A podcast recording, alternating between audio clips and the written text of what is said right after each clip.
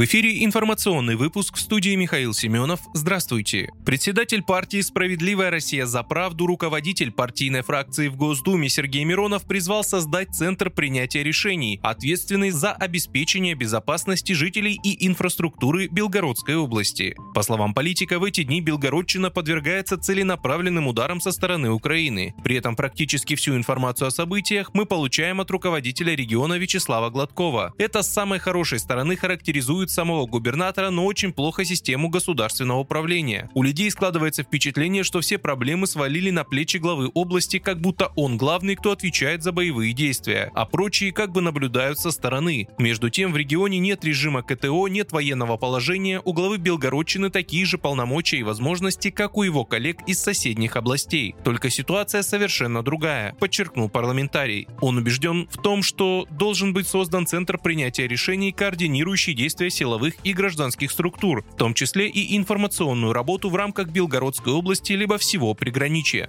Догадываюсь, почему до сих пор не сделано тот, кто возглавит такой центр, возьмет на себя всю полноту ответственности за происходящее. И тут не спрячешься за красивыми отчетами, результат будет налицо. Поэтому ни чиновникам, ни генералам это не выгодно. Их вполне устраивает положение, когда за всех отдувается губернатор. Однако нас это не устраивает категорически, потому что ставит под сомнение способность власти защитить свои своих граждан, заключил Сергей Миронов. По Каховской ГЭС минувшей ночью украинскими войсками была нанесена серия ударов, сообщил глава администрации Новокаховского городского округа Владимир Леонтьев. Верхняя часть ГЭС была разрушена в результате обстрелов минувшей ночью. Сама дамба Каховского водохранилища не разрушена. Удар украинскими войсками по Каховской ГЭС предположительно наносился из РСЗО «Альха». Идет нерегулируемый сброс воды. Необходимости в эвакуации населения пока нет. Он назвал произошедшее актом терроризма со стороны Украины.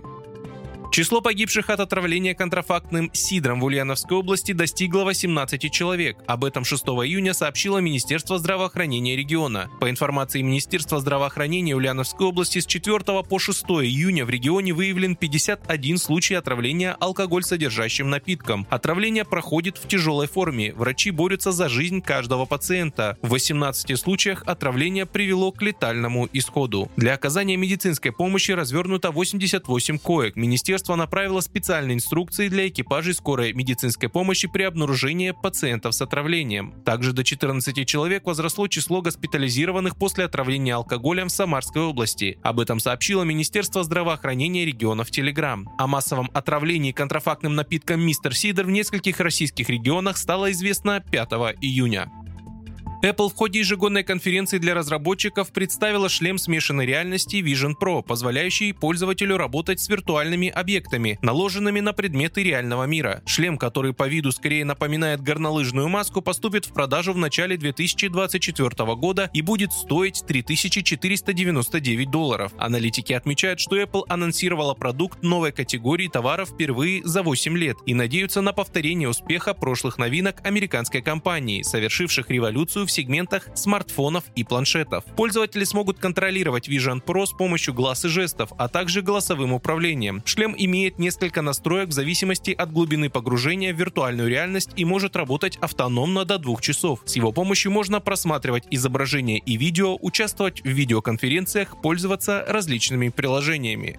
Вы слушали информационный выпуск. Оставайтесь на справедливом радио.